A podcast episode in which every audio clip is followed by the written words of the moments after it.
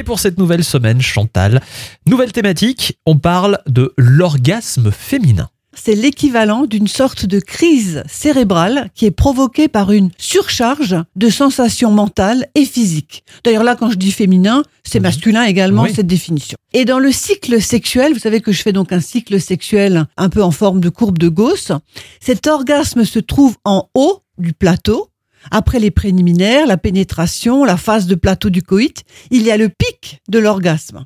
Et ensuite, il y a ce qu'on appelle la résolution, c'est-à-dire que tout redevient calme, etc. Mais ça se rend plus calme lentement pour les femmes, alors que pour un homme, quand il a eu son pic orgasmique, ça redescend en chute libre. D'où le dodo. Pas que l'orgasme.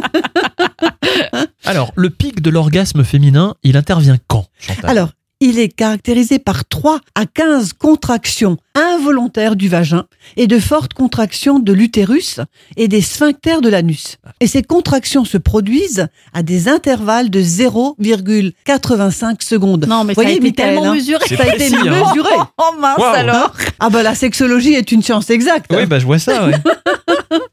Elles ont différents types d'orgasmes quand même, les femmes. Et d'ailleurs, les hommes sont parfois jaloux de ça. Nous avons tous entendu parler du fameux orgasme clitoridien et de l'orgasme vaginal. Mais ça n'est pas si simple que ça. Il existe également ce que l'on appelle un orgasme mixte, qui, comme son nom l'indique, est une jouissance qui combine les deux éléments, à la fois vaginal et à la Mhm. fois clitoridien.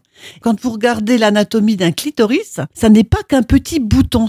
Le petit bouton, c'est ce qui est visible. Le clito a des racines très profondes qui entourent le vagin. Mm. Et en fait, quand on a une sensation clitoridienne, on a aussi un peu par la force des choses une sensation vaginale. D'accord. Ouais. En tous les cas, est-ce qu'il faut vraiment avoir un orgasme Euh, Est-ce que c'est vraiment important Et comment en avoir un vraiment En tout cas, comment considérer la chose? On va en parler demain.